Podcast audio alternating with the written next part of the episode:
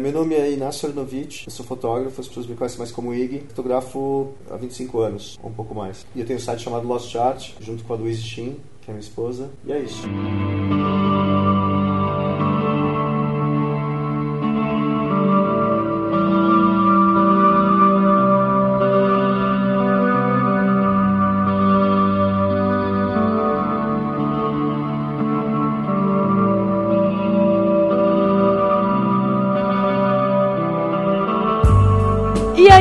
Galera, beleza? Estamos começando mais um Papo de Fotógrafo. Eu sou a Ana Cariani e o desafio de hoje é o Petroco falar sobre o nome do IG certo. Haha, eu sou Rafael Petroco e não vou apostar nada porque eu sei que eu vou perder. Vamos para as mensagens.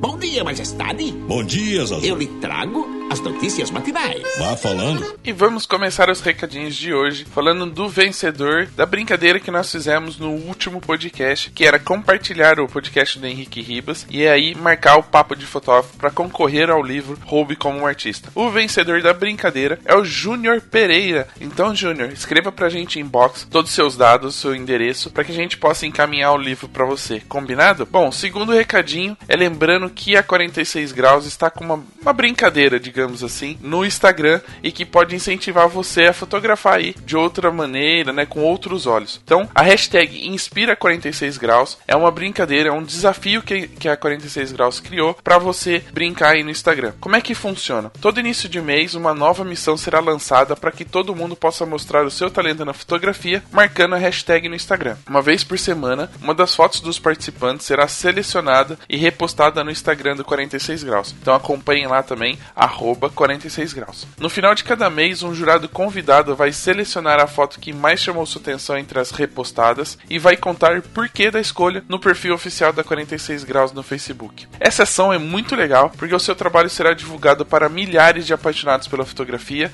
e ainda receberá o incentivo de um fotógrafo. Aproveite a oportunidade porque é para todo mundo, dos que estão começando na fotografia os mais experientes e o principal é atender ao tema proposto, mostrar a energia que a fotografia transmite e o talento. Então não esquece, hashtag Inspira46 graus. O segundo recadinho de hoje é do Busque Fotógrafo. Para você que não sabe o que é o Busque Fotógrafo, é o primeiro e maior site de busca segmentada de fotógrafos profissionais do Brasil. Ele foi criado para facilitar o encontro entre os fotógrafos e os clientes de forma simples e efetiva. Mais de 10 mil fotógrafos brasileiros já fazem parte dessa comunidade. Então você visita o site, cria sua conta básica gratuita e em breve mais novidades e serviços para o fotógrafo. Busquefotógrafo.com.br, onde clientes se encontram. Para você entender, é mais ou menos umas páginas amarelas. O cliente te procura na internet e te encontra lá no Busque Fotógrafo. Último recadinho, na verdade são dois abraços que eu preciso mandar das pessoas que escreveram pra gente. Um abraço para o Júnior Pereira, também foi o ganhador do nosso da nossa brincadeira, e para o Ricardo Alves, né, que estão lá ouvindo e estão mandando eu melhorar as piadinhas. Eu vou tentar, vou tentar, prometo. Então, fiquem com o programa de hoje e até a próxima.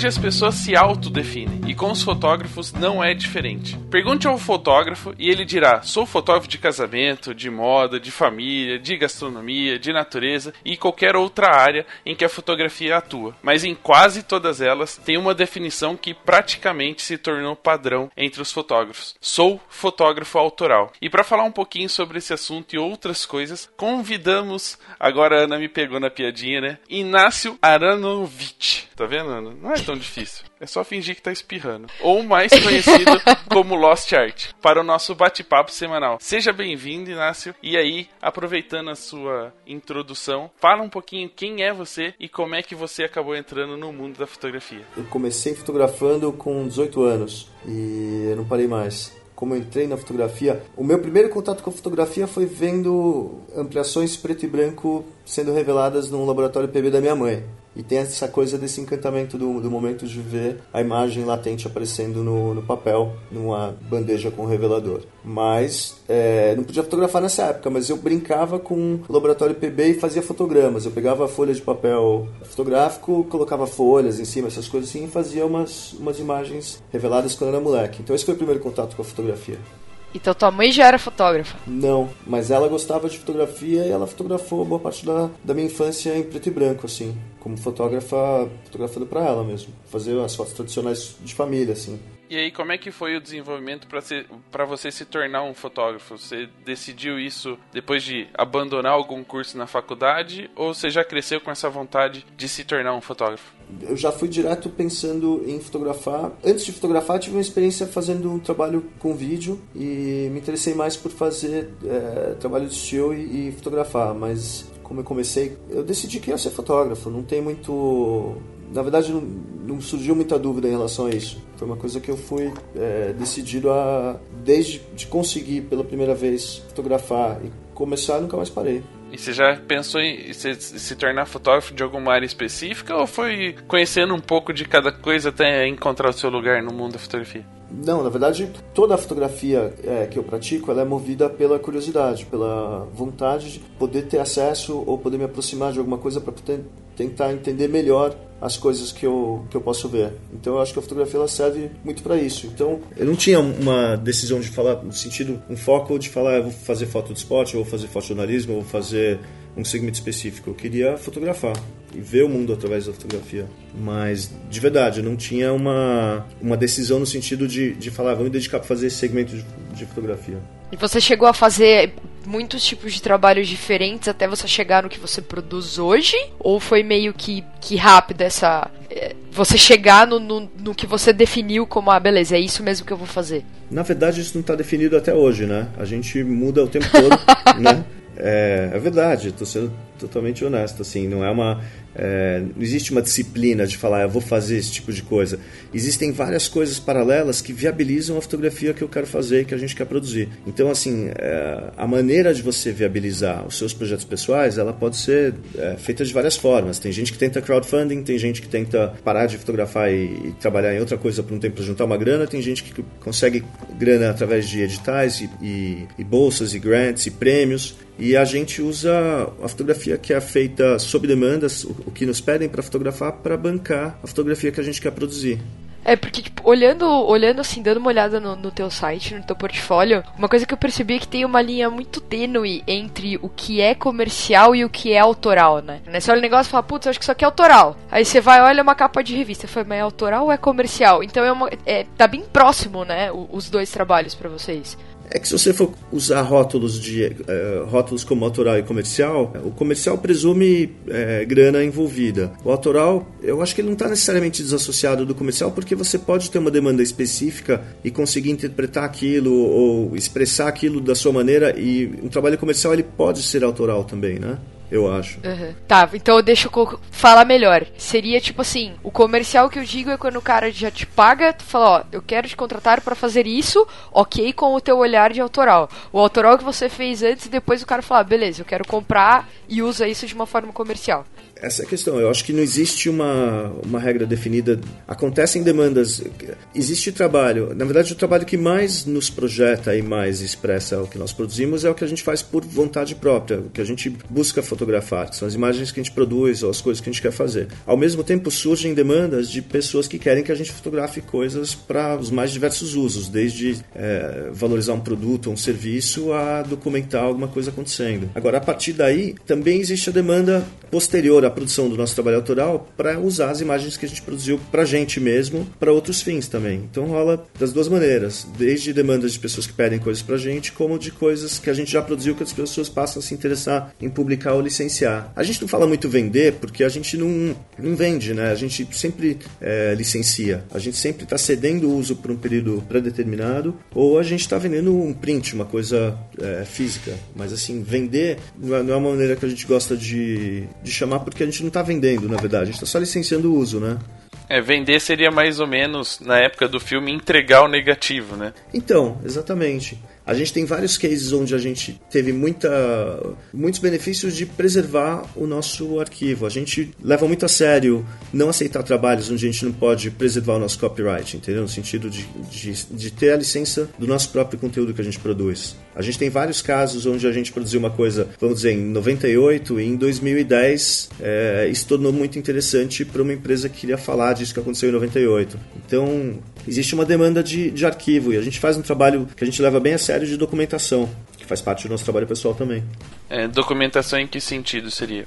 É, cenas emergentes, coisas que estão acontecendo, é, eventos que aconteceram. A gente gosta de, de estar presente quando algumas coisas estão acontecendo ou quando estão é, sendo realizadas pela primeira vez. Então, quando tem cenas de, sei lá, pode ser uma cena de hip hop, pode ser uma cena de skate feminino, pode ser uma cena de modificação corporal, pode ser um mundial de corrida de aventura, por exemplo, ou pode ser é, mundial de rafting, né? competições ou o maior encontro do mundo de Harley Davidson. É, são coisas que, quem sabe, agora elas não tenham necessariamente tanta importância assim como documentação, mas com o passar do tempo é, virão um acervo histórico, entendeu? E tem um esforço contínuo nos últimos, sei lá, nas últimas décadas de preservar algumas coisas que estão desaparecendo também. Aproveitando um pouquinho a introdução que eu fiz, né, antes da gente começar uhum. o bate-papo, uh, onde eu falei que hoje os fotógrafos normalmente se definem. Quando alguém pergunta, ah, você é fotógrafo, do que, que você faz? O cara já na lata fala, né, ah, sou fotógrafo de casamento. E aí, teoricamente, ele está se definindo para um certo nicho. E olhando o seu currículo, assim, a gente percebe que o seu trabalho já foi visto e publicado em vários meios, né? De um New York Times, por exemplo, a como uma revista Viagem e Turismo, que provavelmente tem um assunto totalmente diferente do jornal. E aí, eu queria perguntar para você, assim, de bate pronto, se você se definiria de alguma forma, sei lá, um fotógrafo de alguma coisa, e que alguma coisa seria essa. Então seria quatro coisas, na verdade, e que são são as, as, as, Pode ser quatro coisas, tudo bem? Pode. Tá. Então, é, quando a gente fala Lost Art, o Lost é, são quatro letras, L-O-S-T, e Lost é Life, Outdoor Style e Travel. Então, vida, é, natureza, estilo e viagem. Tá bom, assim, de rótulo? Cara, eu nunca ia imaginar que o Lost significava tudo isso. Então, são quatro palavras. Life, Outdoor Style, Travel, né? E uhum. por que essas coisas? Vida pode ser qualquer coisa desde que esteja vivo. Outdoor, natureza, está muito ligado ao nossa, nosso prazer e nossa, nosso interesse por fazer coisas ao ar livre, na natureza. Style, porque a gente está muito interessado em todas as manifestações de estilo, como, seja como forma de expressão pessoal, expressão artística, tudo. E Travel, porque viajar é a coisa que nos mantém vivo. Não, e é interessante porque até hoje, para mim, Lost Art é como se fosse. É, o meu ponto de vista sobre o nome era de que vocês tentavam registrar através da fotografia é, uma arte perdida, realmente, assim, de coisas que as pessoas deixam de ver no dia a dia. Principalmente quando vocês fazem retratos de coisas artísticas, né, como hip hop, grafite e etc. E eu achava que o Lost era justamente é, trazendo a ideia de que vocês reencontram através da fotografia. E agora você acabou de dar uma explicação que mudou totalmente o contexto deste programa. Não, não, não, não precisa mudar, porque o que você tinha é, pensado também se encaixa e faz parte da proposta, entendeu? Desde o começo, assim. Eu acho que é uma busca nossa permanente de documentar as coisas que estão perdidas. E no nosso site, desde o começo, quando a gente começou o nosso site em 2000, a nossa proposta era é, não ter um site no formato tradicional, que seria, sei lá, o padrão de todos os sites de fotografia, onde você tem uma página de portfólio, uma página com uma bio do, do do, autor da página e uma página de contato. E a gente queria é, usar é, a internet, usar a possibilidade de, de, publicar o nosso próprio conteúdo é, como maneira de publicar o que a gente queria expressar. Então era muito mais a gente publicar conteúdo do que falar ah, essa é a nossa fotografia e mostrar um portfólio, é, somos nós, é, uma bio e um contato. A ideia não era só promover a fotografia que a gente produzia, mas a ideia era divulgar coisas que a gente achava que não, não tinham espaço na, na mídia mainstream na época, na mídia impressa na época, e que mesmo que tivesse, por exemplo, a gente fazia uma viagem de sandboard no Marrocos, publicar na Playboy, e a Playboy publicar 12, 14 páginas com 20 fotos da, dessa viagem, mas você ainda falar, eu queria contar essa história de outra forma. Então, de repente, a internet pra gente, com a possibilidade de inserir vídeo, áudio, fotos, tudo, textos, a gente é, sentiu mais livre para poder se expressar. Então, o site era uma doença, assim, a gente, quando começou o site, era atualização todo dia, conteúdo, e era tudo feito em filme ainda, né? A gente fotografava, revelava, escaneava, tratava e publicava as fotos. Em 2000. Era um processo analógico tentando pra, passar para o processo virtual, que era a publicação através do site. É, na verdade era uma maneira da gente publicar sem ter intermediários, né? Que foi, antes disso, a única maneira da gente comunicar sem intermediários era fazendo zine com xerox. Então, de repente você tem internet poder falar com muito mais gente, foi um grande avanço. É, e aí, aproveitando já essa, esse gancho que você falou, e já que vocês estavam da época do filme e passando para a época do digital, você, como um artista perdido, literalmente, encontrou aí na, na parte digital alguma vantagem ou desvantagem em relação ao filme, nesse processo criativo de fotografia de várias áreas? Traduzindo tudo isso, você está me perguntando se eu tenho saudade do filme ou, ou as vantagens do digital sobre o filme? Ou vantagens Os e dois. desvantagens? Os dois. Você pode dar seu. seu... Bom, vamos lá. Filme é lindo, é maravilhoso, é super romântico, mas é, eu já viajei para Antártida, por exemplo, carregando uma mochila do tamanho de um bebê de 5 anos, sei lá, de um bebê de 3 anos, cheia de filme, e o filme, depois de exposto, você não só não sabia o que você estava captando durante a captação, ou não conseguia ter a gratificação instantânea de ver o resultado na hora, como você tinha que cuidar daquilo como se fosse tua vida até o fim da viagem para transportar isso fisicamente para um laboratório para depois ver numa mesa de luz se as suas fotos existem ou não. Então, é, é maravilhoso a ideia disso, mas você ter o digital hoje em dia apresenta inúmeras vantagens, né? Não tem como falar. Hoje em dia, a, a maneira que você vai compartilhar as imagens, ela vai ser digital. Então, para você poder compartilhar essas imagens to se tornarem é, viáveis para todo mundo possa vê-las, vão ter que ser digitalizadas, sejam captadas em filme ou não. Então, se você vai captar em filme porque você está escolhendo por uma questão estética, tudo bem. Você só está acrescentando mais etapas para esse processo. Eu acho lindo se você tem todo esse tempo.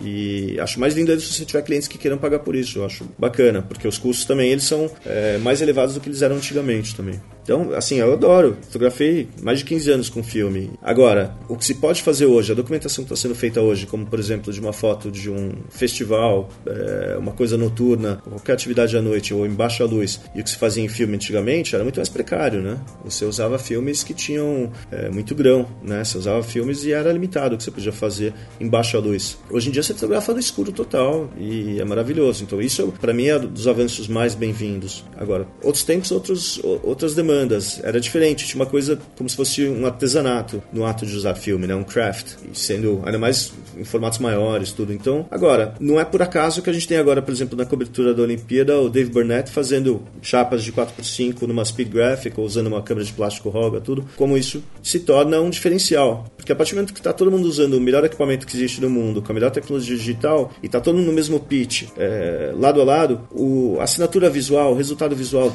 do que esses sensores podem captar, é muito similar de uma câmera para outra. E quando você usava filme, você podia escolher uma paleta de cores diferentes e ter é, temperaturas de cor diferente, etc. Agora, que era muito pior do que o, as câmeras que hoje em dia você pode fazer 14 fotos por segundo, com buffer sem limite, ficar clicando à vontade. E com filme você tinha 36 cliques e acabava. Então, é, são outros tempos, né? O que é possível captar. A tecnologia avançou muito. E eu vejo isso, é, acho isso tudo super bem-vindo. Adoro. Até aproveitando agora também essa, essa informação sobre. Teoricamente, ele fazer uma fotografia autoral na Olimpíada, né, baseado em outras tecnologias, para ter um resultado diferente do que tem. do que a gente vai ver, provavelmente em grande escala, é, após as Olimpíadas. E aí eu pergunto para você, já que você está acostumado a fazer isso, se a fotografia autoral é, ainda. se ainda tem, ou se é, ainda são pouco o espaço que ela tem dentro da fotografia comercial, que é o caso caso das Olimpíadas, a gente vai ter muitas imagens que vão ser circuladas em vários jornais, sites, etc. A fotografia autoral tem espaço nesse mercado ainda comer muito comercial, muito imediatista? Eu não acho que existem slots ou, ou espaços é, reservados para pessoas fazerem fotografia autoral. Eu acho que é uma coisa que eu não conseguiria mensurar dessa forma falando, ah, o espaço comporta mais ou menos profissionais. Eu acho que quando você quer fazer, aquilo se torna uma, uma forma de expressão e ela independe de, de existir demanda ou não para isso. É, é, é uma coisa que, se você está planejando fazer fotografia autoral e está pensando na viabilidade comercial disso, eu particularmente acho que você está começando errado, porque eu enxergo a fotografia autoral como uma maneira de você é, se expressar. Então, assim, pensar, é, será que existe mercado para fotografia autoral? Eu acho que existe mercado para tudo. Né? Eu acho que tudo que foi feito, que for produzido com excelência, com qualidade, com alguma coisa que seja singular, a singularidade do trabalho do, do, de algumas pessoas que estão fazendo Olimpíada, seja com digital, seja com filme, é o que faz com que as pessoas se tornem diferente da massa de mais centenas de pessoas que estão produzindo a mesma coisa. Como você vai conseguir se diferenciar dos demais, cabe a cada um, né? Mas assim, eu não sei se eu respondi a tua pergunta, mas eu, eu não sei se eu não sei mensurar se existe um, uma demanda para fotografia autoral no mercado. É uma coisa que você produz e se, se existe aceitação para a sua produção, ela vai existir. Agora, é, antecipar isso, eu não sei. Péssima resposta, né, no fim, porque não é. Mas tudo bem. não, neste programa não tem nada certo ou errado. Aqui é tudo respostas autorais. Vamos lá. Não, é, é, é, que assim, às vezes surge alguma dúvida, porque, pelo menos na fotografia de casamento, é, se utiliza. Antes se utilizava muito fotojornalismo, né? Ah, eu faço fotojornalismo, que não, que não é. É tentar não fazer as coisas que sejam pousadas como era antigamente. E hoje em dia se usa muito a, a palavra autoral. Ah, eu sou faço fotografia autoral, que teoricamente substituiu o fotojornalismo, mas que nem sempre é utilizada da melhor forma possível. E aí, nesse caso, por exemplo, os usando de novo as Olimpíadas, em que você tem pessoas com praticamente os mesmos equipamentos, é, as mesmas lentes, mesmos é, pontos de vista de um acontecimento, e vem uma pessoa para utilizar o filme, existem duas possibilidades: ou ela, a pessoa tem que fazer um trabalho muito bem feito para se destacar daqueles outros, ou o trabalho dele, se for mal feito, vai ser comparado e, óbvio, vai ser prejudicado por, por essa comparação. Mas existem alguns casos em que a fotografia autoral ela parte do princípio, se a gente for falar, por exemplo, exemplo do Urk. É, você falou, ah, tem que ser mais pessoal. E o Urk faz fotografia autoral, porém ele, ele vive dessa fotografia e teoricamente tem que pensar na parte comercial o quanto isso pode ser é, valorizado numa galeria, numa exposição ou em prints, para que ele tenha o um recurso financeiro para ele se manter vivo neste mundo, nessa selva de pedra. Você acha que dentro desse, desse contexto, né, que a gente está tá falando do desafio de se fazer o autoral, no momento em que o mundo compra muito comercial, que é o que a gente vai ver, e justamente eu citei o exemplo das Olimpíadas, é a fotografia autoral vai conseguir ser um diferencial independente do equipamento sendo usado, pode ser um celular, uma, uma câmera de filme, ou até mesmo a, a mesma DSLR do vizinho, mas utilizada com recursos diferentes, ela vai ter um objetivo financeiro em que ela consiga de repente ser mais valorizada do que a fotografia do dia a dia? Nossa, eu teria que ouvir tudo que você falou de novo agora. você foi um pouquinho complexo na sua pergunta. Não, mas beleza. Vamos lá. Por onde que a gente começa, né? Quais são, para você, então, assim, vamos tentar resumir e fazer os prós e contras de um trabalho autoral num mundo hoje capitalista. Nossa, tá bom, vamos lá. É, os prós e contras de um trabalho autoral, olha, os, de cara os prós são que ninguém está falando para você o que você deve fazer ou não, correto? Porque você está podendo fazer todas as suas escolhas, então você está livre de influências externas no sentido de ter uma demanda para atender alguém. Então você não precisa satisfazer ninguém a não ser a si próprio. Acho que isso é uma boa vantagem. Uma desvantagem enorme é que ninguém vai estar tá te pagando por isso e pode ser que ninguém nem queira ver isso também. Isso é uma desvantagem. É, outra vantagem de fazer trabalho autoral é que você pode se aprofundar, você pode dedicar mais tempo, você pode ir amadurecendo aquilo e você pode ir lapidando esse trabalho. E muitas vezes o trabalho comercial você tem uma demanda que é vai lá, performance, executa esse trabalho sob demanda, sob as condições que tiver naquela hora, com a entrega pré-determinada de quando você precisa entregar aquilo. Às vezes é para uso imediato e é isso. Pode ser uma desvantagem ou uma vantagem, depende de cada coisa. Então, é, não consigo enxergar da maneira como como uma divisão entre vantagens e desvantagens, como um dos dois tendo como sendo superior ao outro. Porque na verdade eu acho que são, são escolhas. Mas vamos lá. É, é bem, bem difícil eu tentar explicar eu mesmo, né? Eu já me perdi também. É bem lost hoje. É que na verdade, não, não, ó, depende pelo, do que, que você entende por fotografia autoral, do que, que você entende por fotografia comercial, porque eu acho que na verdade a, a maior questão é você tentar não necessariamente dividir isso como se fossem obrigatoriamente é, coisas distintas. Você pode ter um trabalho autoral e ele pode ser viável comercialmente, no sentido de ter uma demanda para aquilo e aquele material ser veiculado, exibido, licenciado, publicado, mas ele partiu da sua iniciativa. Então eu acho que é, eu nem necessariamente preciso usar o rótulo de, de, de, falar que é autoral. Eu acho que é uma forma de expressão pessoal pessoal. É uma, é uma coisa que partiu da sua iniciativa. Existem trabalhos onde as pessoas te contatam porque elas querem que você vá lá e produza alguma coisa para eles. Existem trabalhos que você produz por iniciativa própria. Nem todos os fotógrafos que eu conheço trabalham assim, nem todo mundo está produzindo fotografia para fins pessoais. Tem gente que trabalha só sob demanda e tudo bem, é uma forma de, de sobreviver da fotografia.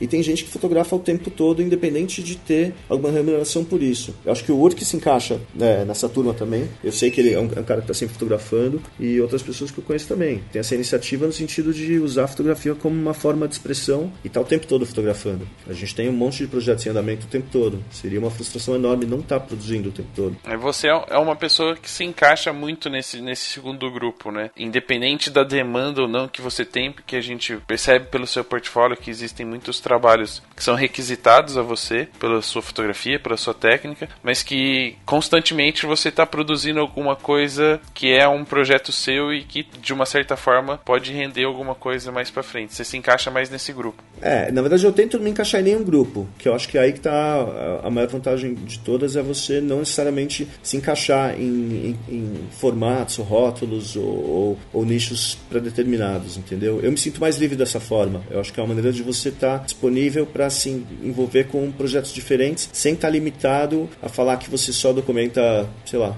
ou só, só fotografa, só faz um tipo de, de produção. Até porque eu acho que é, é, é uma. Você pode ser o melhor especialista do mundo em qualquer coisa. Né?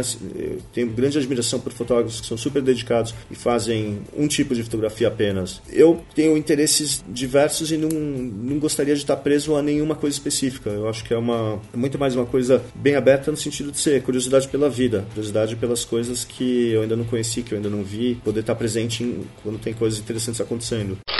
E nessa sua busca, assim, por, por uma satisfação através da fotografia, o que você mais gosta de fazer e registrar? Assim, projetos pessoais e, e coisas que você esteja afim de fotografar? Em termos de satisfação pessoal e prazer pessoal, não tem nada que eu gosto mais do que chegar numa cidade, num país onde eu nunca fui, preferencialmente onde eu não fale a língua, e sair andando na rua fotografar. Acho que a descoberta é, é, é você chegar e estar num lugar onde você nunca foi antes, pela primeira vez, e fotografar esse lugar, enxergar através da, da câmera, através dos seus olhos, e fotografar e documentar isso, para mim é sempre prazer enorme. Agora, além disso, tem, tem uma certa é, vontade em, em fazer um recorte do mundo através da sua fotografia. Isso é, envolve a escolha dos assuntos, do sujeito que você está fotografando, dos temas, dos, é, dos, projetos e das coisas que você tenta direcionar o seu trabalho para tentar documentar ou, ou, ou, produzir, ou captar, ou expressar a sua fotografia no tempo que a gente está por aqui. É, existe uma lenda, eu não sei se é verdade, aí agora você vai poder confirmar pra gente, que alguns amigos seus falaram que você é craque em aproveitar suas viagens e trazer fotografias que são, como eu poderia dizer, publicáveis né? Você ia dizer vendáveis. É, eu ia dizer, mas eu lembrei que ele não vende, ele licencia. Então, licenciáveis as imagens. Então. Conta essa história pra gente. Você já vai com isso na cabeça ou acontece e aí você fala, puxa, isso aqui pode virar alguma coisa mais pra frente? Eu acho que os dois, mas tem coisas que você já tem uma demanda e você, por exemplo, você já colabora com um determinado veículo, com alguma, alguma revista, alguma coisa assim, você sabe que existe uma demanda para aquilo, você tá no lugar onde você pode produzir algo para aquilo, ou para alguma marca, ou para algum serviço, alguma coisa que pode ser associado à imagem desse lugar, você vai lá e fotografa. A Luísa odeia correr, mas ela já saiu umas quatro vezes numa, em capas de revista de corrida. E ela não é corredora, mas a gente estava, por exemplo, no Atacama e eu falava, vou dar uma corridinha ali, porque tá uma luz maravilhosa, produzia tudo e virava capa de revista. e aí a gente também tinha uso de imagem, porque a modelo era a própria Luísa e ela me fotografou também em outras situações. Então, é, a gente se fotografar e poder licenciar essas imagens depois é uma coisa que a gente já usou, esse expediente, assim. É, e não precisa pagar o modelo, né? Pois é também tem direito de imagem da pessoa, tudo. E também porque era uma maneira também que a gente tentava, que achava legal de documentar as coisas que a gente estava fazendo. Então, era uma coisa ligada à outra. Agora, saber que determinado veículo que você colabora publica, sei lá, você está no Egito e você sabe que tem uma, uma seção fixa que chama Room with a View, um quarto com a vista. E tem o Mary Jane Gisé na frente das pirâmides. Você vai entrar no quarto que tem a vista das pirâmides fazer essa foto e licenciar essa imagem quando você voltar, porque é uma imagem que você tem um lugar para publicar já. Então, isso é uma coisa fácil nesse sentido. E a gente aproveitava as viagens assim. Agora, uma coisa que a gente sempre fazia, pra gente era sempre mais interessante, era aproveitar todas as viagens. Então a gente já tinha uma demanda de um trabalho fora do Brasil e sempre esticava a viagem e fazia alguma coisa a mais pra gente. Então isso é, um, é uma coisa que a gente fez bastante. Não, e até pedir para você, já que a gente tá falando desse assunto, se tem alguma dica para os fotógrafos que estão constantemente ou fazendo, principalmente os de casamento, fazem o Destination Wedding, né, que acaba saindo da sua cidade para ir para outros lugares, se tem alguma dica assim que, que poderia ajudá-los ou incentivá-los a fotografar algumas coisas fora da casinha, para que um dia eles possam aproveitar de alguma outra forma, até mesmo para uma publicação como uma revista ou um site. Se você tem alguma dica dessas saidinhas assim de viagens que pode aproveitar e trazer imagens bacanas, não só para o portfólio, mas também para um, uma banquinha de vendas de licenças para outras publicações. Então, no caso de casamento, eu acho que quem faz uh, destination weddings, esse tipo de coisa, é, se possível, a única dica que eu posso dar, na verdade, é tentar estender a viagem para não ficar tentando fazer fotos de viagem enquanto você tem que fotografar um casamento e ficar focado no que você tem que fazer. Agora, depois que você tem esse trabalho feito e se você pode estender a viagem e ficar mais tempo e fotografar outra coisa, é, eu acho que vale muito a pena, sem dúvida. E quanto mais específico for aquilo e mais é, diferente de tudo que já foi produzido desse lugar seja, eu acho que é mais interessante, porque também eu não vejo hoje em dia uma grande valorização no sentido de você ir para um, um destino e fotografar os lugares mais conhecidos desse lugar, entendeu? Faz sentido assim? Porque você pode procurar essas imagens hoje em dia, é, se você pensa em licenciar uma imagem de, sei lá, o Grand Canyon Arizona, é maravilhoso, você pode fotografar tudo, mas assim, a não ser que você faça uma coisa muito singular, só sua desse lugar, aprecia mais a vista do que tenta licenciar essa imagem depois, porque ela não tem necessariamente tanto valor assim, né? Entendeu? Assim, comercialmente, se é uma viagem. Eu digo isso como quem licenciava muito conteúdo como banco de imagem para revistas de turismo, e hoje em dia mudou isso, né? No sentido de que você tem imagens de graça de praticamente os lugares, de todos os lugares mais conhecidos dos lugares. Então, é... agora, se você tem uma visão singular, ou tem vontade de expressar nesse lugar e quer fotografar nesse lugar, eu acho que você tem que fotografar. Quando que você vai voltar para lá? Então, é, vale a pena. Agora, uma dica comercial no sentido de como explorar comercialmente o, o, o que a pessoa vai captar extra casamento, fora esse trabalho, é, eu não sei dar nenhuma dica nesse sentido, mas eu acho que é fotografar. Se você gosta de fotografar, tem gente que, sei lá, terminou de fotografar o casamento e quer curtir o lugar, mas buscar algum assunto já, pesquisar um pouco sobre o lugar, pelo menos, e ir com alguma ideia, ou descobrir lá mesmo, fazer uma pesquisa local e achar alguma coisa para fotografar, eu acho sempre super bem-vindo. A gente fotografa o tempo todo em todas as viagens que a gente faz. É, e até mesmo em questões de viagem de férias, né? Às vezes com a família. É, é óbvio que em alguns lugares você vai visitar o ponto turístico, porém você vai conhecer outras áreas da, da cidade e com o olhar de fotógrafo você pode acabar encontrando algumas pérolas né, nesses lugares e conseguir um trabalho super diferente, com outra, uma outra visão sobre a cidade, até mesmo sobre as pessoas que, que moram por ali ou que frequentam aquele, aquele local turístico. É bem bacana. Eu uma vez agora eu fui para Itália, eu tentei fazer algumas coisas diferentes. Umas fotinhas saíram bem legais. Vou pôr uns quadrinhos aqui em casa. Talvez só eu compre, né? Essas imagens, mas tudo bem. Você mesmo vai comprar. É. e sem pôr os créditos ainda. Não vou pôr os créditos no quadro. e o que, que você fotografou lá? Ah, eu, eu fui pros. Eu fui uma, foi uma viagem com a minha esposa, né? A primeira vez que ela tava indo pra Itália. E aí a gente acabou fazendo mais ou menos o, o turístico. Roma, Pisa, Firenze. Mas algumas fotinhas de Veneza, uma, uma do Vaticano, assim, umas coisas ficaram bem diferentes. Que eu já tinha visitado antes como turista, não era fotógrafo profissional ainda, mas quando eu vi, assim, agora, nessa outra vez, estava com uma outra visão, um outro olhar para as coisas, acabei tirando umas fotinhos bem diferentes, assim, que eu gostei. Que legal. Eu acho que a fotografia é isso. É, você não precisa necessariamente. É, eu, eu, acho que o valor da fotografia ele não é ligado a quanto as pessoas pagam por ela ou, quanto qual é o valor de licenciamento ou de venda ou do print dela. Eu acho que é fantástico que você faz uma viagem e você pode ter uma fotografia que te agrada disso. Não, e aquela coisa assim, né? É uma, é uma coisa que você faz rápido, né? Rápido, entre aspas, né? Pra gente que tá acostumado, né? É uma coisa simples, né? Rápido, indolor. E que, se for uma coisa que pode, né? Ser vendável, publicável ou qualquer Licenciável. que eu esqueci. Licenciável, obrigada, memória. vai ser só mais um ganho que você vai ter. Se não acontecer, é uma foto que você tem para você que você pode imprimir e botar na parede da tua casa. E você vai ficar feliz do mesmo jeito. Claro. Eu acho que todas as fotos ficam mais felizes impressas. É, eu sou super a favor é, de, de, imprimir fotos. Assim. Não sei se vocês têm o hábito de imprimir, colocar na parede, ou presentear prints, ou sei lá, trocar prints. É, eu acho que é uma coisa que é super importante na fotografia. Ela ganha outra dimensão quando ela está impressa. Assim. Outro valor, pelo menos para mim. Porque fotografia é linguagem, né? Assim, a gente usa a fotografia como uma forma de comunicação hoje em dia e é muito mais provável que se eu te perguntar, mandar uma mensagem para você, te perguntar se um lugar onde você está tá cheio, que você me responda com uma foto mostrando se está cheio ou não, do que responder um texto necessariamente. Então, quando você tem uma imagem que vai papel, ela, hoje em dia ela tem um valor ainda maior, né? As pessoas imprimem pouco, mas legal. E, e, isso é um fato, né? É, aí vem um pouquinho um contra contra a fotografia digital, né? Que antigamente quando era filme era praticamente obrigado a revelar para poder ver a foto, né? Ter impressa ela na mão e com a fotografia digital acabou se perdendo um pouquinho disso.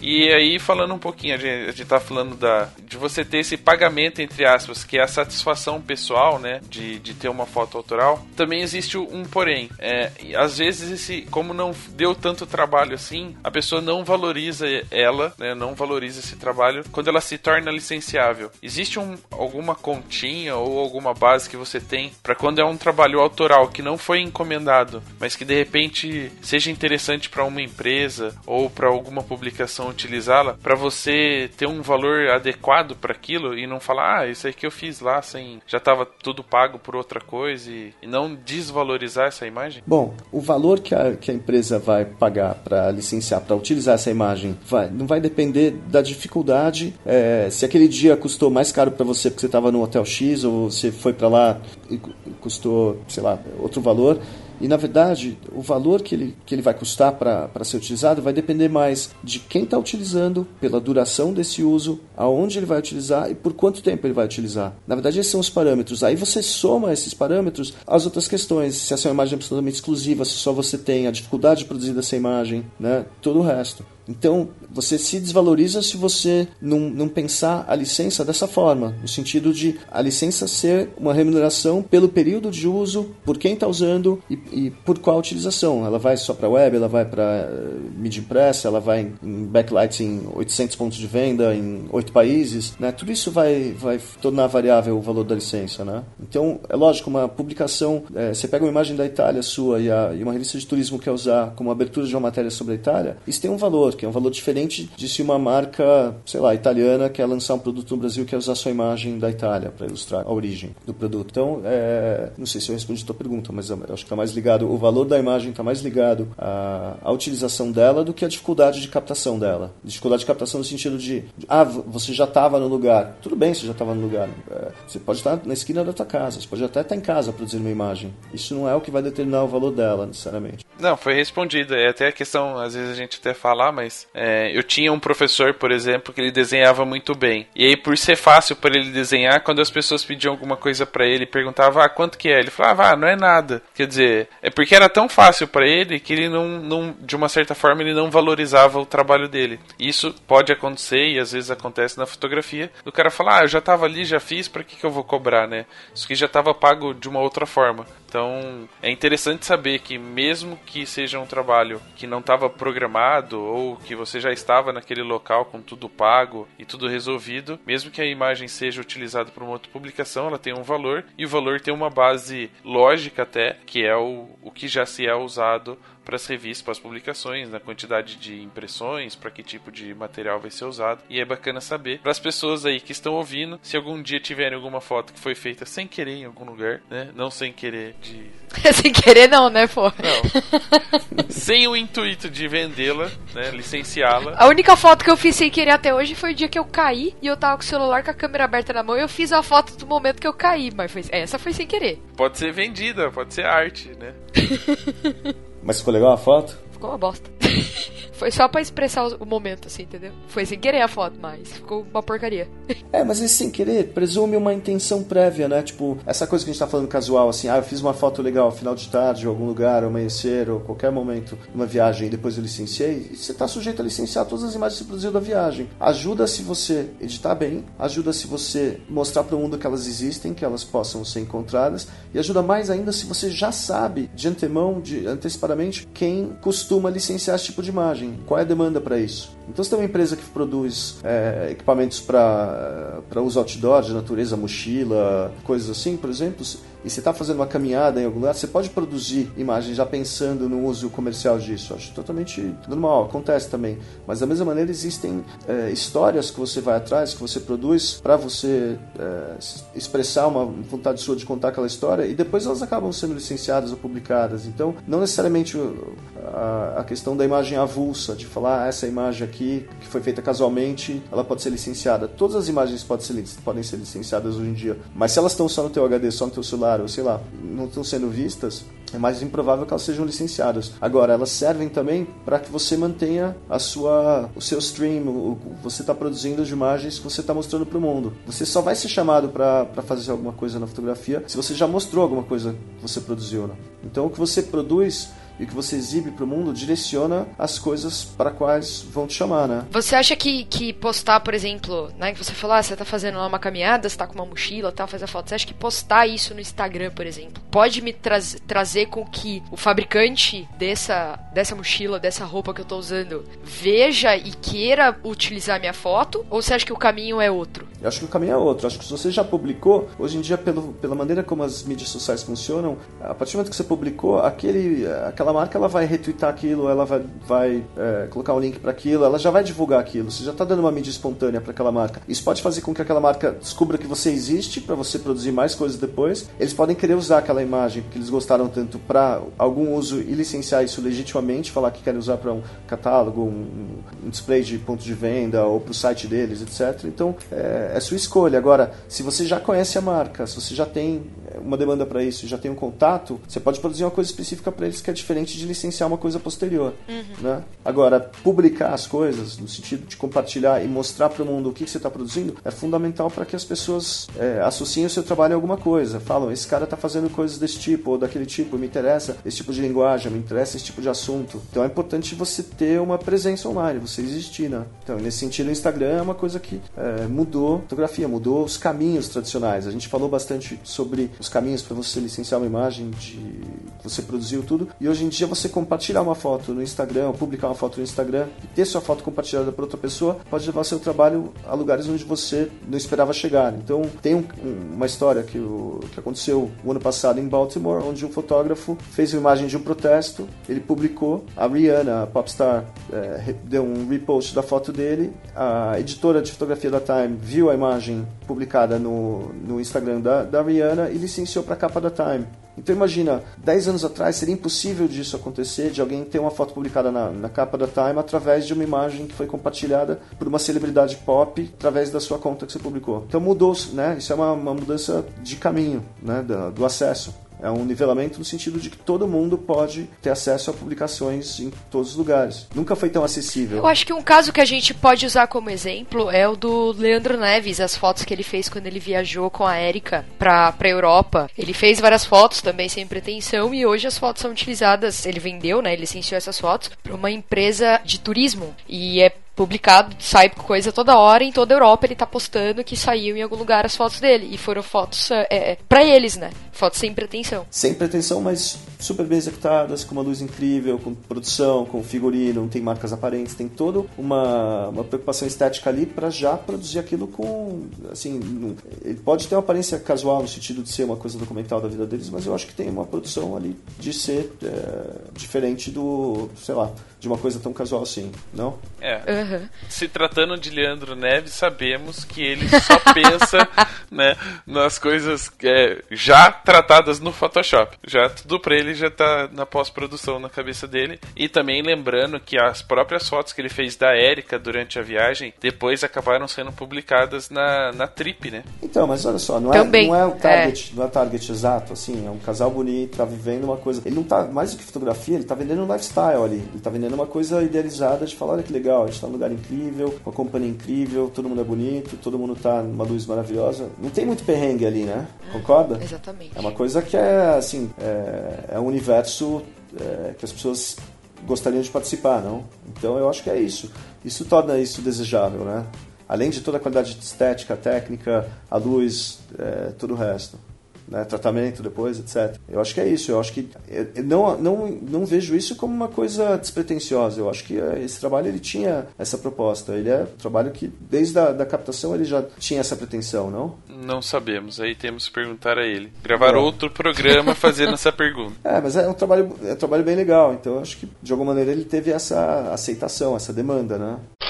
É, deu pra perceber que características assim de pensamento, de produção de, de fotografia, você e o Leandro são muito parecidos, né? Por mais que seja uma viagem de férias, fotógrafo é fotógrafo quando está com a câmera na mão. A parte técnica funciona da mesma maneira é, para uma viagem pessoal quanto profissional. Para você, às vezes, isso não é, não é ruim, assim, de você não conseguir se desligar desse lado profissional, do lado fotógrafo, e aproveitar um pouco mais da, da sua viagem, mesmo seja uma mini férias, feriado e, e, e, se desligar da câmera, né? De não querer produzir nada para de repente ter aí algum material que possa ser usado depois. Existe uma busca permanente por estar no momento. Estar no momento quer dizer que você não vai para um lugar e só fotografa o lugar sem experimentar, experimentar o lugar, sem passar pela experiência de estar lá. Eu acho isso importante. Eu acho que você tem que respirar fundo, acho que você tem que ouvir os sons, acho que você tem que sentir o cheiro, acho que você tem que provar as coisas, eu acho que você tem que passar pela experiência de estar lá e não passar e só fotografar tudo e ir embora.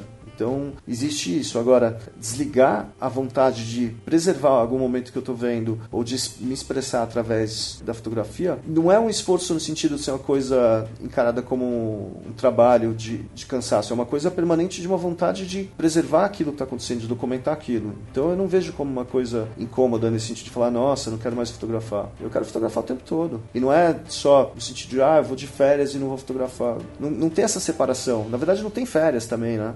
Mas tudo bem. Mas pelo tanto que você viaja, né? E se você falou que pega sempre dois, três dias aí para aproveitar a viagem, você vai fazendo mini férias durante os trabalhos, não vai não? Então, mas não, às vezes não são dois, três dias. Às vezes podem ser 20 dias a mais, podem ser é, três semanas, podem ser, sei lá, pode ser 10 dias. Depende da viagem. Tem viagens onde a, a, desculpa inicial é ir para algum lugar, para alguma demanda. Pode ser uma exposição. E de lá você pode esticar a viagem e fazer outra coisa completamente diferente. E a gente já fez isso de maneira super planejadas. E a gente já fez isso de maneira totalmente freestyle, de chegar e falar assim, bom, a gente estava participando de um festival em Florença, e aí o hotel que a gente tinha pago pelo festival que a gente estava participando acabava hoje a diária meio-dia, e daí em diante estava na nossa. E a gente sentar no lobby do hotel e falar, bom, para onde que a gente vai meio-dia? E pegar um voo e ir para Irlanda e fazer Halloween na Irlanda. Então aconteceu tanto dessas, dessa maneira no sentido de fazer completamente solto, sem nenhum planejamento, como trabalhos que a gente fica planejando durante meses para fazer. E, e nesse processo sempre de alguma forma produzindo alguma coisa para de repente vocês saírem de lá com, com um material bacana que pudesse ser utilizado por aqui? É, é, eu acho que fotografar a gente sempre vai fotografar e tem ensaios que a gente já concebe é, durante a viagem, tem coisas que a gente pensa em produzir antes da viagem e tem coisas que nos surpreendem durante a viagem a gente muda completamente e fala vamos ficar mais tempo, vamos documentar isso aqui, vamos dedicar mais tempo para isso. Então tem, na verdade, todas essas situações. E o uso posterior ele sempre, sempre é viável. Assim, a gente já se surpreendeu muitas vezes por demandas de, de coisas muito depois do, do que a gente já tinha fotografado, anos depois, de repente se tornarem muito importantes para alguém. É um pensamento meio doido, assim, né? é doido você tá. Olha só, a situação. Você tá em Hong Kong no hotel e chega um e-mail de uma marca na França pedindo para você ceder gratuitamente as imagens de um evento que você fez 13 anos antes no Equador. E aí você responde educadamente de Hong Kong para Paris falando: olha, obrigado pelo interesse pelas imagens, mas a gente não tem interesse em licenciar essas imagens, em ceder essas imagens gratuitamente. E aí você licencia imagens 13 anos depois de um evento para uma marca na França que quer fazer um tênis comemorativo da equipe que ganhou a equipe que, você, que ganhou a competição que você fotografou em 98. E aí você tem essas imagens, elas estão bem arquivadas, elas são em filme e você tem os direitos dela, porque você produziu aquele trabalho, você não produziu para terceiro sobre encomenda. Então é teu o copyright daquilo. E aí você licencia essas, essas imagens. Então isso é um case que a gente conta que já aconteceu com o Mundial de, de Corrida de Aventura e já aconteceram outras situações similares, de ter uma presença online, onde tem conteúdo que está indexado e um cara chama uma foto e está fazendo uma matéria sobre aventuras na África e fala rafting no Rio Zambezi e acha a tua imagem online porque está com metadados, com palavra-chave e tudo e licencia aquela imagem para publicação. Que é voltando ao que eu falei sobre é, as pessoas saberem que aquela imagem existe, né? Vocês dois fotografam? Sim. Sim. Os dois fazem casamento? Sim. Sim. Pô, mas esse sim foi, rolou uma hesitação nesse sim. Pô, é aquela fotografa. Um, é, um, suspiro, um suspiro no final, não sei exatamente. Sério. É que eu tenho feito pouco ultimamente, na verdade agora eu tô no processo de renovar a marca, site novo, portfólio novo tal, pra eu voltar. Mas eu já fiz mais coisas, tipo, já fiz muito evento corporativo, muito família, festa de criança. E já que vocês estão. É, o trabalho de vocês no casamento ele é autoral ou jornalístico? O meu eu diria que é jornalístico. É, eu também, jornalístico. Vocês não produzem nada, vocês documentam a, o, toda a duração só do que tá rolando. É. E assim, a sua observação. Basicamente. E ninguém, não tem um cara bêbado, chato, falando, ô, tira uma foto minha. Tem também. Aí normalmente Sempre. eu não tiro, mas tudo bem. Você não tira. Não, eu tiro, mas se ele for muito chato, eu paro de tirar. Tipo, eu Então, tiro, eu- mas eu não entrego. É. Tá bom, tá bom. E vocês curtem, vocês curtem fazer, assim, vocês têm prazer em fazer. Ah, sinta, se- sente falta ainda de, de alguma coisa, assim, que nem você falou assim, ah, é autoral e jornalístico. Dá vontade de, de- Você vê muita gente boa fazendo muita coisa autoral em casamento e você fica aquele negócio, né? Puta, eu quero fazer, eu preciso fazer e tal, mas não sai, não acontece. Então... Mas o que, que te impede de fazer, assim? É tempo durante a captação ou, ou de não parar e produzir? Como é que... Eu acho que é o tempo durante, tipo, é mais a preocupação de você não perder, ou, por exemplo, no meu caso, do Petroco, a gente trabalha muito mais como segundo fotógrafo do que como primeiro. Então, a gente tem muito mais que garantir do que fazer a parte criativa. Vocês têm um shot list, assim, tem que fazer o anel, o sapato, o vestido, o make... Ah, não, mais ou menos, mais ou menos, mas tem coisa que não pode, não pode faltar, né? Então a gente tem que meio que garantir o quadradinho. Normalmente o primeiro fotógrafo é quem vai pirar e fazer o que ele quer. Depende muito também do primeiro fotógrafo. Tem fotógrafo que fala, ah, faz o que você quiser aí, entendeu? Mas, pelo menos no meu. Tô falando por mim, não pelo Petro. É, eu acho que é muito mais a falta de você. do tempo de você tentar criar alguma coisa enquanto você tá preocupado tentando registrar o que não pode faltar. Entendi. Não, é, a gente entra meio que num fato do tipo, existe um. O casamento existe um roteiro, né? E querendo ou não, os noivos conhecem esse roteiro. De uma certa forma, existe uma expectativa pra cada situação ali. Momento. É, ah, tem a entrada do noivo, tem a entrada dos padrinhos, entrada da noiva, aliança, beijo, saída, festa, corte do bolo. Então, é, existe um processo que eles sabem que aconteceu. Eles estavam fazendo parte daquilo. Então, é difícil você não entregar isso. Então, existe a responsabilidade, existe a preocupação em fazer aquilo acontecer. Como a Ana disse, como segundo fotógrafo, é, em grande parte a responsabilidade é realmente garantir que não faltem esses momentos. E aí você acaba fazendo mais quadradinho, enquanto o primeiro acaba criando um pouquinho mais. E existem, óbvio, que alguns fotógrafos já chegarão a um nível em que o trabalho autoral já teoricamente é o que as noivas esperam, independente do roteiro do casamento. E aí é óbvio que eles têm um trabalho mais diferenciado, mas também sofreram um pouquinho para chegar lá. E a gente sabe que em algumas partes eles acabam tendo alguns contratos em que eles têm que garantir aquilo que, que a noiva espera. Mas é, é, é um pouquinho relevante o casamento porque já existe uma pré-história, um, um briefing já definido, né? É, a- apesar da fotografia autoral ser algo em que o cara pode imprimir o seu estilo, o seu olhar sobre aquilo, é praticamente o roteiro daquela história, a sinopse já está preparada. E aí a, a pessoa precisa cumprir com a sua responsabilidade como prestador de serviço naquele momento para entregar alguma coisa já pré-programada. Eu acredito para que quando vocês recebem é, o briefing ou a pauta de uma publicação, teoricamente vocês têm que ter alguma coisa que se encaixe naquele contexto e aí vocês também podem produzir autoral que de repente também pode ser aproveitado por uma publicação. É mais ou menos essa comparação que eu faria do casamento para quem trabalha com publicações, revistas e etc. E aí também depois entra a parte autoral, que é o diferencial que pode ser aproveitado ou não no, no final. E vocês têm trabalho de fotografia extra, ou vocês fotografam o tempo todo pra vocês também, extra casamento? Ou é uma coisa que só rola fotografia quando vocês estão fotografando alguma demanda, assim? É, não, eu é automaticamente só casamento. falta. É, eu precisaria fotografar mais. E nem, nem fotografia de celular, nem fotografia é, o tempo todo, assim, vocês, vocês Ah, não, de celular rola, de celular até rola. Inclusive eu tenho coisas. O ano passado a gente viajou pelo Pop Fotógrafo, né? E a última parte da viagem que foi São Francisco, eu não postei nada até hoje. Eu, eu e lá eu até levei câmera, mas eu preferi fotografar a maior parte do tempo. Tudo que eu fiz foi com o celular. Então com o celular eu até fotografo bastante. Você não, não muito, né, Petroco? É, eu fotografei a hora que você ficou assistindo Celine Dion. Não, mas aí você saiu com a câmera pra fotografar. Mas eu disse assim, normalmente no seu dia a dia, foi a melhor parte da viagem pra mim, foi a Celine. Tá, desculpa.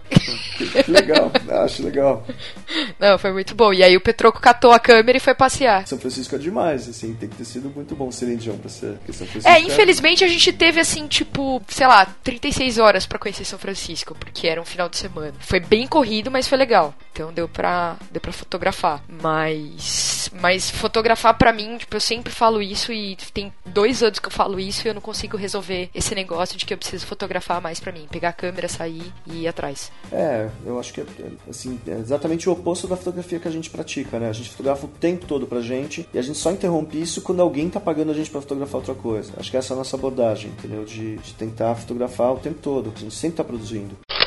Não sei como funciona para vocês que não, não são fotógrafos de casamento, mas existe, acho que talvez, é, primeiro, uma preocupação muito grande com a responsabilidade e também uma utilização do tempo pós o casamento muito grande, né? Se a gente imaginar que tem é, backups, edição, tratamento, entrega para o cliente, atendimento, fica um pouquinho mais restrito o tempo onde a gente possa se dedicar à fotografia é, autoral ou à fotografia mais pessoal, no sentido de que não tem tenha nenhum compromisso com ninguém. E eu não sei como funciona para você. Talvez é até, é até legal você contar um pouquinho como é que é mais ou menos o seu dia a dia, enquanto você não está fotografando para alguém, mas sim para você. E, e, essa, essa demanda do tempo, às vezes é um, uma desculpa muito, muito frequente para produção de materiais que não sejam relacionados à, à contratação do casal ou de, de alguma outra empresa. Como é que para você funciona? Assim, você tem um período que você se programa para para cuidar disso ou depende muito da demanda que tá vindo e, e quando não tem demanda é o dia que você pega a câmera, pega a mochila e fala agora eu vou tentar fazer alguma coisa para mim? Eu acho que tudo depende principalmente de motivação. Se você tem qualquer intenção de fazer trabalho pessoal, de, de produzir seu próprio trabalho, você tem que estar motivado para aquilo. No meio de tudo isso, você tem todas as demandas normais de ter uma empresa de fotografia, que vão desde a parte de lidar com o seu contador, ou emitir notas, ou cobrar, ou receber, contas a pagar, etc. Como todo o resto que vai desde manutenção de equipamento, pesquisa do que você está pensando em produzir, produzir o que você está querendo produzir, fazer as mesmas coisas que você faz na tua rotina de é, edição, de backup, de todo o resto de arquivamento, né, de compartilhamento do, do, do, que você produziu, de dar saída, de entrega, de tudo isso. Então eu acho que é, é uma rotina normal nesse sentido e tem coisas, tem projetos que a gente escolhe fotografar e que a gente escolhe de, de acordo com cada projeto, se é uma viagem, se é uma coisa que a gente está produzindo perto e a gente pode fotografar em determinados horários. Tem uma demanda enorme agora que a gente tem filho pequeno então assim, depois de. A gente tava, eu e a Lu, a gente tá junto há 20, 25 anos agora. A gente passou 20 anos juntos antes, antes de ter filho, fazendo muito uma, uma, um ritmo que é totalmente diferente de quando você tem filho também. Então, todo o resto, a gente tá fotografando, se adaptando a essa realidade de criar um, uma criança, de ter um filho e de fotografar e fazer os projetos que a gente consegue fazer. Eu acho que as demandas são as mesmas de um casal com filho pequeno, com uma empresa própria, que tá tentando fazer trabalho criativo. Então, é uma, é uma, uma, uma coisa que você tem que administrar o tempo todo, né? Que é o tempo que você dedica e a gente trabalha 14 horas por dia focado em tudo que a gente tem que produzir naquele dia. E você acha que hoje, com. É, é óbvio que com a crise, com, com os problemas econômicos que o mundo está passando, né? E a parte financeira pesa muito hoje no trabalho do fotógrafo. Você acha que hoje a fotografia comercial está meio que tomando espaço da fotografia autoral ou de uma certa forma é, deixando a fotografia autoral um pouquinho de lado e os fotógrafos estão sempre pensando no, no retorno financeiro? Bom, eu acho que todo mundo está pensando no, na, na, sustentabilidade financeira, né? O retorno financeiro eu acho que ele é consequência de um trabalho que você desenvolve, que você produz. Eu não consigo separar essa com uma linha como se fosse uma uma, uma marca feita no chão que você não passa desse lado para aquele lado e fazer uma divisão clara entre o que é a fotografia autoral e a fotografia comercial. É, o tempo todo a gente está produzindo, o tempo todo a gente tem demanda pelo que a gente produz. Existe uma mudança, que é uma transição de. A gente tem o declínio da mídia impressa, é, mudanças de editorial, a gente tem mudanças no cenário midiático, a gente tem a mudança do, das estratégias das empresas e como elas se comunicam com pessoas. Então é muito diferente hoje em dia você ter, por exemplo, um marketing de uma empresa que vai realizar um evento e ao invés de convidar veículos de mídia, convidar uma pessoa que tem 3 milhões de seguidores no Instagram e a maior mídia espontânea que essa marca vai ter vai ser a presença dessa celebridade ou dessa influenciadora digital no evento. Então isso tudo está tá mudando. Antigamente a gente fazia trabalhos para gravadoras e hoje em dia são, são marcas que bancam a produção de, de música. Então a produção audiovisual ela está mudando muito o tempo todo no sentido de todas as demandas que existem. Existe muito mais demanda para vídeo, existe muita demanda para produção de conteúdo multimídia, existe muita demanda ainda para fotografia mesmo em usos que não sejam impressos. Então eu acho que o, o, o momento que a gente está vendo é um momento de transição e de migração de mídias e de formatos e de coisas que estão se adaptando. E eu acho que existe uma, uma demora e uma, e uma inércia e uma, e uma diminuição da atribuição do valor para a imagem é, de como ela existia antes para como ela existe hoje. Até pela escassez, né? Era diferente você produzir imagens de uma certa qualidade até, sei lá, 10, 15 anos atrás, e de um tempo para cá, com a tecnologia, essa possibilidade de produzir com essa qualidade, ela está disponível para todo mundo. Né? Não existe câmera ruim hoje em dia. Então isso é uma mudança, existe uma adaptação toda de posicionamento, de, de produção e de foco para você conseguir viabilizar ainda seu sustento, sua existência profissional. Agora, se isso pode ser chamado de fotografia autoral ou comercial, eu não sei. É, a partir do momento que, que a fotografia é autoral e você está tirando algum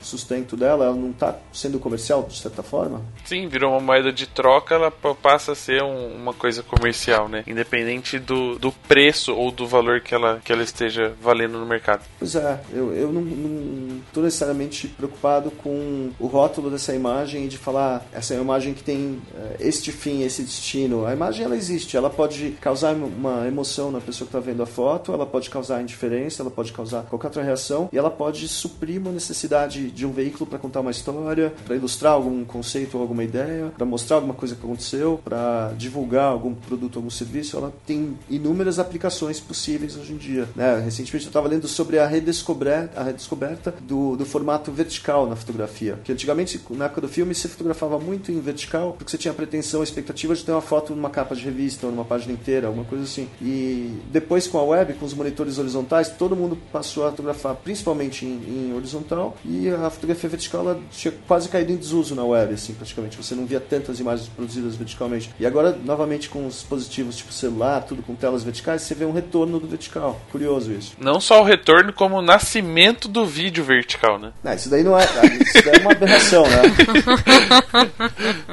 isso é uma aberração em que a gente pode atribuir assim a culpa de uma pessoa que não fez, sei lá, que escreveu as cinco linhas de código que seriam necessárias para você captar na horizontal mesmo segurando a câmera na vertical. É, ou se não bloquear, né, filmar em, com o celular em pé, é, tem que tombar funciona, ele. Não funciona.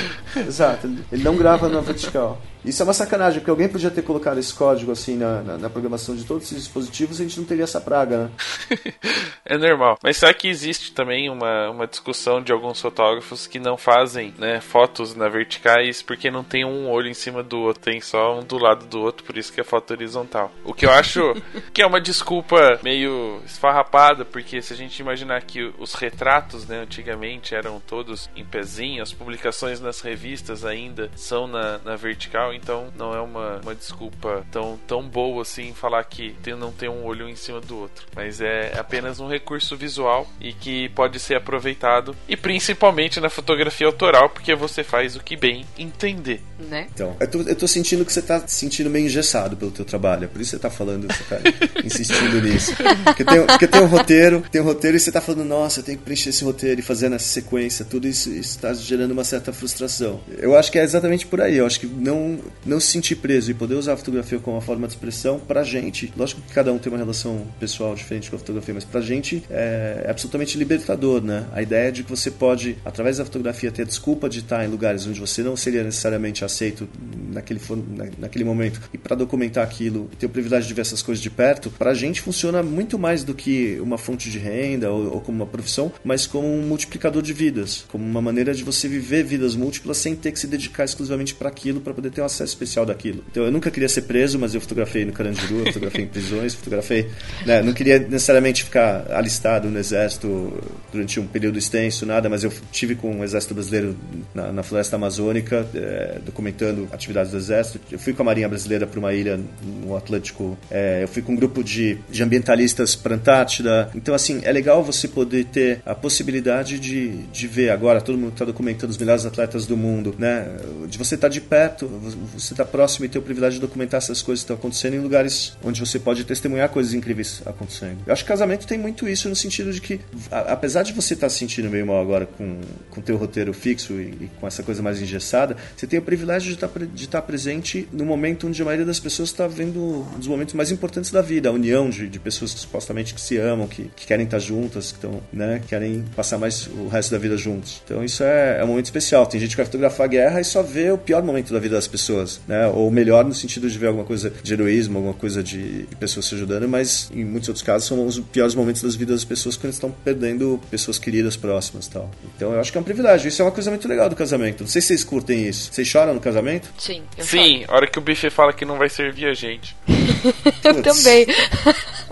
Mas isso não tá no contrato de vocês como exigência, assim, já, tipo, sem ser antipático de uma maneira super, é, meio assim, pô, pra render melhor e a gente conseguir fazer, atender a demanda né, de vocês e todo mundo ficar feliz, vocês podem nos alimentar? Não tem, Tem, tem no contrato, a noiva sabe, ela assina, mas o buffet não sabe, não quer. não quer O cumprir. buffet é sem noção. É, o buffet fala, o contrato é seu com a noiva, você vai comer, o problema é seu. Da onde agora se vira. Vocês passaram por isso? Algumas vezes. Já, já passei, já. Vocês levam um backup, assim, tem uma barrinha de cereal, tem uma coisa emergência, assim, vocês pedem pizza, como é que vocês fazem? É, Já passei no McDonald's soluções, depois. é, todas essas soluções. Entendi. Pô, sacanagem não alimentar os caras. Eu, eu li o Danilo falando sobre isso e fiquei mal. Pô. É, é, acontece. Infelizmente acontece. Depois manda e-mail pedindo foto na segunda-feira. É. Bom, a gente observa pelo seu portfólio, a gente já citou isso várias vezes, e você acabou de contar algumas histórias que a gente, olhando, né, algumas imagens no seu site e tal, nem imagina que você tá nos, dos dois lados da balança, assim, né? A gente falou, você falou do exército, falou da Antártida, e aí de repente a gente vê algumas capas de revistas com fotos produzidas como se fosse moda, e percebe que você navega pelos sete mares, literalmente, né? De todas as maneiras. É, aproveitando esse, essa, essa parte um pouquinho técnica, é, vale a pena, ou você pelo menos estudou um pouco, um pouquinho de cada tipo de fotografia para poder abranger tudo isso que você consegue fotografar hoje? É, se eu já sabia fotografar tudo que me chamaram pra fotografar, não, na verdade, assim, no sentido de. é, já me chamaram coisas pra. Ah, você já fez foto disso? Já, claro, muitas vezes, nunca tinha feito e, e é maravilhoso fazer pela primeira vez muitas coisas, mas, não, na verdade, tem coisas que acontecem no trabalho que, que acabam direcionando o que você vai fazer, né? Se você faz uma viagem de bicicleta na Bolívia, depois você faz uma expedição de kart no Alasca, depois você faz uma, uma viagem de sandboard no Marrocos, não vai ser surpresa depois alguém te chamar para ir pra Antártida, por exemplo, e fazer uma cobertura de uma, sei lá, mundial de rafting na Zâmbia, por exemplo. É uma progressão meio natural nesse sentido, de do trabalho anterior e levando para trabalhos diferentes, um, trabalho após o outro, assim. Mas acho que eu não respondi tua pergunta de novo, tudo bem. Não, é que existem alguns, alguns trabalhos, por exemplo, é, pelo menos acompanhando algumas imagens, tem, por exemplo, fotos com modelos, né, que são praticamente, imaginando a produção, seriam praticamente uma produção de estúdio ou de um editorial. E aí, de repente, você fala que tá documentando a galera do exército lá no meio da floresta. De uma certa forma, óbvio, se é uma coisa mais lifestyle, mais natureza, essa prática documental com o exército vai ajudar bastante, até porque você se envolveu nesse meio. Mas como é que você faz para equilibrar a técnica de, uma, de um documentário no meio de uma floresta com uma produção fotográfica com uma modelo? Eu acho que o mais legal, e uma das coisas que, que é mais atraente pra gente nesse sentido de, de fotografar coisas distintas, é você não estar preso a usar uma técnica que é usada em algum determinado, sei lá, meio e levar ela para outra coisa. Então, fotografar com produção e com modelos e, e fazer uma coisa sob demanda para publicidade, por exemplo, uma campanha, é uma coisa que é um, um ambiente onde você está escolhendo várias coisas e está fazendo uma- um, trabalho controlado. Você documentar uma coisa que está acontecendo é completamente diferente, mas uma coisa ajuda a outra. Eu acho que tanto o reflexo adquirido de você estar fotografando o tempo todo, prática fotográfica constante, tudo isso vai te deixar mais afiado, vai te deixar mais rápido, com reflexo melhor, mais atento, sei lá, fotografando mais, como fazer uma imagem onde você já começa com um layout, você começa com um ponto de partida pré-determinado e você tem que captar aquilo para uma determinada demanda. Então, eu acho que a, a técnica, hoje em dia, ela se tornou quase secundária, né? Assim, é- é- ela é útil no sentido de você saber usar a técnica, de entender questões diferentes da fotografia, mas é, ela está muito acessível a todo mundo. É muito mais uma questão de visão e de você ter, ter algum conceito visual que você quer expressar ou fotografar alguma coisa assim, do que você necessariamente dominar a técnica que ela hoje em dia você já tem dezenas de recursos para você contornar isso. No sentido de hoje em dia você tem foco super preciso, você tem exposição super precisa, você tem a possibilidade de alterar as coisas dentro de uma certa margem de, de erro de exposição, você tem uma margem bem grande, por sinal. Então você tem inúmeros recursos para você fazer qualquer coisa. É muito mais importante a escolha do sujeito que está fotografando, o momento que está fotografando, o que, que você pretende dizer com aquilo, expressar ou documentar ali, do que a técnica. É óbvio que a gente gostaria de ouvir todas as suas histórias, porque deve ter aí 25 anos de histórias pra contar, né, sobre viagens e etc. Mas antes de terminar o programa, uma última pergunta. Pra você, qual é o futuro da fotografia autoral? Você já fez essa pergunta para outra pessoa? Nunca. Tá. É, a gente pode. A gente tem que manter com o rótulo, tipo, a fotografia autoral ou pode ser só a fotografia? Ou tem que ser autoral? É uma coisa. Porque a fotografia autoral, ela, ela tá presa a um rótulo como se existisse. Pra você existe alguma fotografia que não é autoral, no sentido de que que é, toda fotografia tem autor, né? Então, a fotografia autoral, você entende o que como uma fotografia que a pessoa tá, ela não está presa a alguma, alguma coisa específica? Como você entende a fotografia autoral? É igual política, eu tenho dois minutos para responder, depois vem a tréplica, é isso? Não, eu, eu respondi tua pergunta com uma pergunta, mas eu queria saber como você entende a fotografia autoral. É, para falar a verdade, é, meu, quando sempre que eu ouvia as pessoas falarem fotografia autoral, de alguma forma, para mim, a fotografia sofre alguma influência, né? Se a gente fosse pensar é, que fotografia autoral é uma decisão do fotógrafo. No ponto de vista do casamento, por exemplo, existe um roteiro, independente do que a gente decida registrar ou fotografar, existe um roteiro e aí existe uma certa influência. Na fotografia publicitária existe o briefing, né? O cara pede. Na fotografia jornalística existe uma pauta e aí é óbvio que dependendo da posição da, da, da revista ou do jornal que você trabalhe, você vai fazer a fotografia baseado naquele ponto de vista. Digamos, eu vou utilizar um, um, exemplo de uma cena que já publicaram na internet que tem um soldado apontando uma arma para uma pessoa, recortada a foto, e a hora que mostra a foto inteira, na verdade ele está ajudando a pessoa a levantar do chão, tem um outro soldado atrás e etc. Tem todo um contexto. E isso é daí, de uma certa forma, por mais seja autoral, né, uma visão do autor, existe uma pauta que censura a imagem ou define é, a interpretação dela. Então, se a gente for pensar nesse caso de autoral, uma decisão do fotógrafo, para mim, ela teoricamente não existe, porque sempre existe a influência de alguma coisa que define qual é o resultado. Ele, ele tá empolgado, né? não, mas é legal, ele, acho que ele mandou bem. Eu, eu, só não sei se eu concordo necessariamente com essa fotografia. A única, a última coisa que ele falou, acho que é a melhor coisa de tudo para mim como definição. A fotografia livre, né? É, e o que, que você acha? O que, que você entende por fotografia autoral? Né? Mas é exatamente, é você fotografar é aquilo que você conhece, né? Talvez tentar passar alguma coisa que você já viu, alguma referência que você tenha. É, o que tá acontecendo, você vai lá fotografa o teu jeito e tenta mostrar a forma que você viu passar para os outros.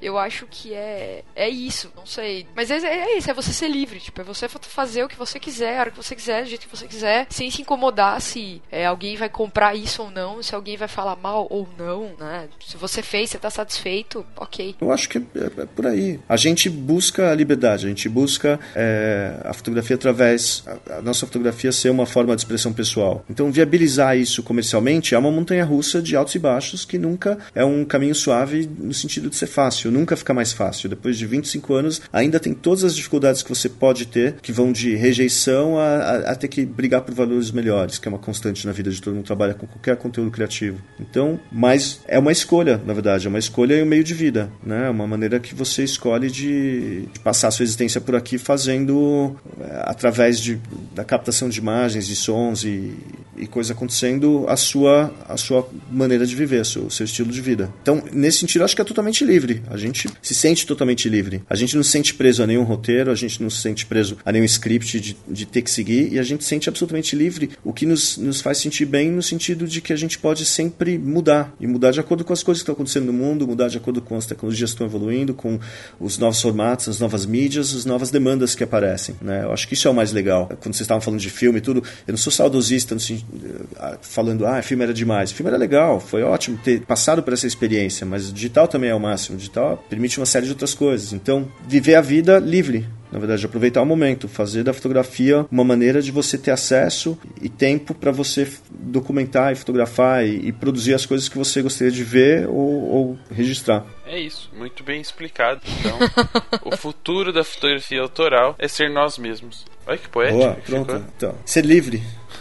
Nosso bate-papo com o Inácio vai terminando por aqui, né? Queremos agradecer a sua participação e para que as pessoas não fiquem perdidas nesse bate-papo, passe seus contatos aí pra galera conhecer o seu trabalho, tirar alguma dúvida com você, mandar elogios, óbvio, né? Fazer alguma pergunta. Passa aí onde as pessoas podem se encontrar ou encontrar o Lost Art na, na internet. É lost.art.br, é o site mais pré-histórico antigo, parece uma imagem de como era a internet no, sei lá, 2000 e pouco. É, depois tem tem Lost Chat no Facebook, tem é, Lost Chat no, no, no, Instagram, tem Lost Chat no Twitter, Lost de pedido, arte de arte. E é isso. Obrigado pelo convite. Muito bacana conversar com vocês, ficar sabendo mais sobre o trabalho de vocês também e conversar. Obrigado. É isso aí, galera. Fiquem com Deus e até a próxima. Até.